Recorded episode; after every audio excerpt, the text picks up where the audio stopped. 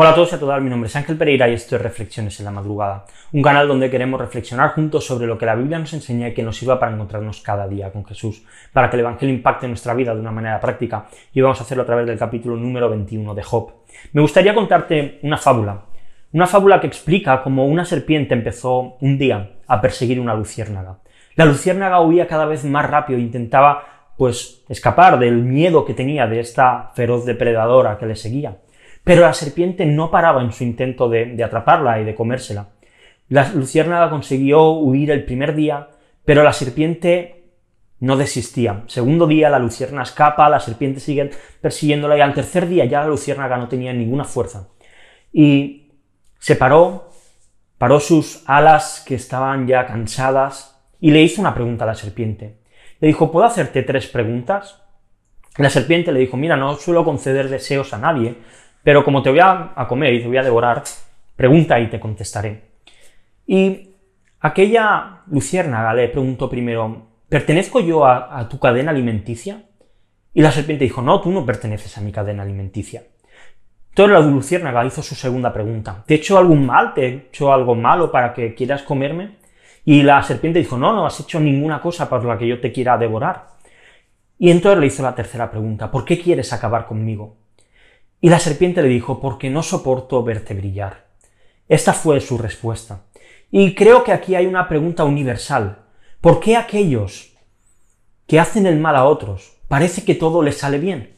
¿Por qué sucede que aquellos que se esfuerzan en hacer bien las cosas muchas veces acaban saliendo perjudicados y acaban perdiendo, como le pasaba a esta luciérnaga? Ella solo alumbraba, pero su vida corría peligro. Y la verdad es que esto es algo que Sucede durante toda la historia de la humanidad. Y Job se hace estas preguntas en los versículos del 4 al 7. Dice, en cuanto a mí, ¿me quejo yo al hombre? ¿Y por qué no he de ser impaciente? Mírenme y quédense atónitos y pongan la mano sobre su boca. Aun cuando me acuerdo, me perturbo. Y el horror se apodera de mi carne. ¿Por qué siguen viviendo los impíos? Y al envejecer también se hacen muy poderosos. Job no se había quejado en ningún momento del resto de personas, del resto de, gente que vivía cerca de él, sino todo lo contrario. Su lamento por su situación fue dirigido siempre a los oídos de Dios. Pero llega el punto en que al ver su situación, y como aquellos que están a, su alrededor, que son malos, están prosperando, le lleva a preguntarse por qué esto sucede. ¿Por qué la prosperidad de aquellos que hacen el mal parece que aumenta? Y creo que esto es una pregunta que quizá tú y yo nos hemos podido hacer en algún momento. Vemos como aquellos que aparentemente no hacen las cosas bien, que hacen cosas ilegales, que se saltan las leyes, parecen que prosperan y nosotros que intentamos ser fieles a Dios, parece que muchas veces todo se tuerce. Y creo que aquí se revela algo con lo que tenemos que tener cuidado, y es la envidia.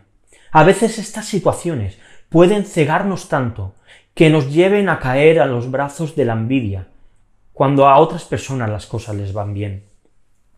No debemos olvidar nunca que nuestros tesoros, aquellos que Cristo ha conseguido en la cruz por medio de su muerte, son tesoros eternos, y que es probable que perder cosas en esta vida sean beneficiosas para poder tener esos tesoros eternos que encontramos en Jesús, para que nos mantengamos en la fe y no caigamos, Así que no te preocupes tanto, porque Dios va a darnos todo lo necesario y nos va a proveer de todo lo que necesitemos para que sigamos creciendo y para que sigamos pareciéndonos más a Jesús.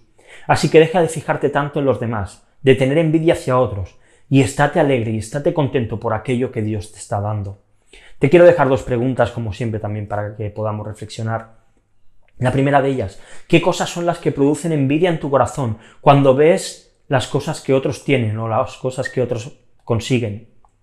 Y la segunda, ¿de qué manera mirar todo lo que Cristo nos ha prometido es suficiente para que la envidia desaparezca totalmente de tu corazón? Y te dejo también unos textos para que sigamos leyendo la Biblia en un año, hoy Proverbios del 17 al 20. Y lo dejamos aquí. Como siempre te digo, si estás viendo el vídeo en YouTube y te ha gustado, pues dale a like, suscríbete al canal si no has hecho y la campanita. Si lo estás viendo en Instagram, lo mismo, dale a me gusta, compártelo en tu historia y sigue la cuenta si no lo haces todavía. Y también pues puedes seguirnos en Facebook y en Twitter donde cada día subimos los enlaces y Como no, si prefieres formato podcast, puedes hacerlo en iBox, en iTunes, en Spotify, buscar reflexiones en la madrugada en cualquiera de estos canales y allí nos encontrarás. Y nada más, lo dejamos aquí. Mañana volvemos con una nueva reflexión aquí en Reflexiones en la madrugada. Hasta mañana.